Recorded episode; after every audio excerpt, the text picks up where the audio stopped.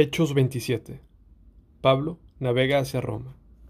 Cuando llegó el tiempo, zarpamos hacia Italia. A Pablo y a varios prisioneros más los pusieron bajo custodia de un oficial romano, llamado Julio, un capitán del regimiento imperial. También nos acompañó Aristarco, un macedonio de Tesalónica. Salimos en un barco matriculado en el puerto de Adramitio, situado en la costa occidental de la provincia de Asia. El barco tenía previsto hacer varias paradas en distintos puertos a lo largo de la costa de la provincia. Al día siguiente, cuando atracamos a Sidón, Julio fue muy amable con Pablo y le permitió desembarcar para visitar a sus amigos, a fin de que ellos pudieran proveer a sus necesidades. Desde allí nos hicimos a la mar y nos topamos con fuertes vientos de frente que hacían difícil mantener el barco en curso, así que navegamos hacia el norte, de Chipre, entre la isla y el continente, navegando en mar abierto. Pasamos por la costa de Cilicia y Pánfila y desembarcamos en Mira, en la provincia de Licia. Allí el oficial al mando encontró un barco egipcio de Alejandría con destino a Italia y nos hizo subir a bordo. Tuvimos que navegar despacio por varios días. Después de serias dificultades por fin nos acercamos a Nido, pero teníamos viento en contra, así que cruzamos la isla de Creta, navegando al resguardo de la costa de la isla, con menos viento, frente al cabo de Salmón. Seguimos por la costa con mucha dificultad y finalmente llegamos a buenos puertos, cerca de la ciudad de la Sea.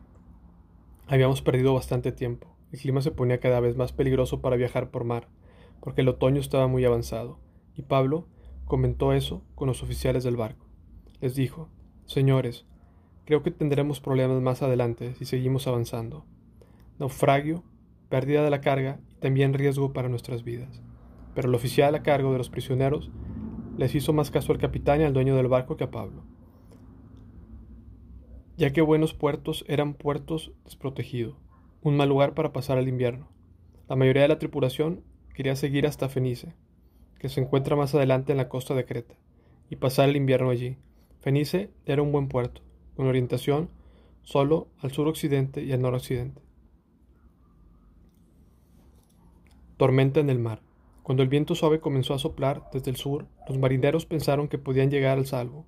Entonces levaron las anclas y navegaron cerca de la costa de Creta. Pero el clima cambió abruptamente y un viento huracanado, llamado nororiente, sopló sobre la isla y nos empujó a mar abierto. Los marineros no pudieron girar el barco para hacerle frente al viento así que se dieron por vencidos y dejaron llevarse por la tormenta. Navegamos al resguardo del lado con menos viento de la pequeña isla llamada Cauda, donde con gran dificultad subimos a bordo el bote salvavidas que era remolcado por el barco. Después los marineros ataron cuerdas alrededor del casco del barco para reforzarlo. Tenían miedo que el barco fuera llevado a los bancos de arena de Sirte frente a la costa africana, así que bajaron el ancla flotante para disminuir la velocidad del barco y se dejaron llevar por el viento. El próximo día, como la fuerza del vendaval seguía azotando el barco, la tripulación comenzó a echar carga a la borda. Luego, al día siguiente, hasta arrojaron al agua parte del equipo del barco. La gran tempestad rugió durante muchos días, ocultó el sol y las estrellas, hasta que al final se perdió toda esperanza. Nadie había comido en mucho tiempo. Finalmente Pablo reunió a la tripulación y le dijo, Señores, ustedes deberían haberme escuchado al principio y no haber salido de Creta. Así se hubieran evitado todos estos daños y pérdidas. Pero anímense, ninguno de ustedes perderá la vida, aunque el barco se hundirá. Pues anoche un ángel de Dios, a quien pertenezco y a quien sirvo, estuvo a mi lado y dijo, Pablo, no temas, porque ciertamente serás juzgado ante el César. Además, Dios en su bondad ha concedido protección a todos los que navegan contigo. Así que anímense, pues yo le creo a Dios. Sucederá tal como Él lo dijo. Pero seremos náufragos en una isla. El naufragio. Como a la medianoche de la decimocuarta noche de la tormenta, mientras los vientos nos empujaron por el mar Adriático, los marineros presintieron que había tierra cerca. Arrojaron una cuerda con una pesca y descubrieron que el agua tenía 37 metros de profundidad. Poco después volvieron a medir y vieron que solo había 27 metros de profundidad. A velocidad que íbamos ellos tenían miedo de que pronto fuéramos arrojados contra las rocas que estaban a lo largo de la costa, así que echaron cuatro anclas desde la parte trasera del barco y rezaron que amaneciera. Luego los marineros trataron de abandonar el barco.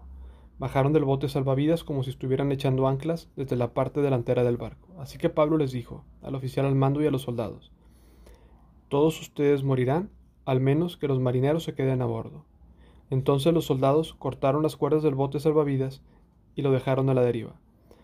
Cuando empezó a amanecer, Pablo animó a todos, los, a todos que comieran. Ustedes han estado tan preocupados que no han comido para nada por dos semanas, les dijo. Por favor, por su propio bien coman algo ahora, pues no perderán ni un solo cabello de la cabeza. Así que tomó un poco de pan, dio gracias a Dios delante de todos, partió un pedazo y se lo comió. Entonces todos se animaron y empezaron a comer.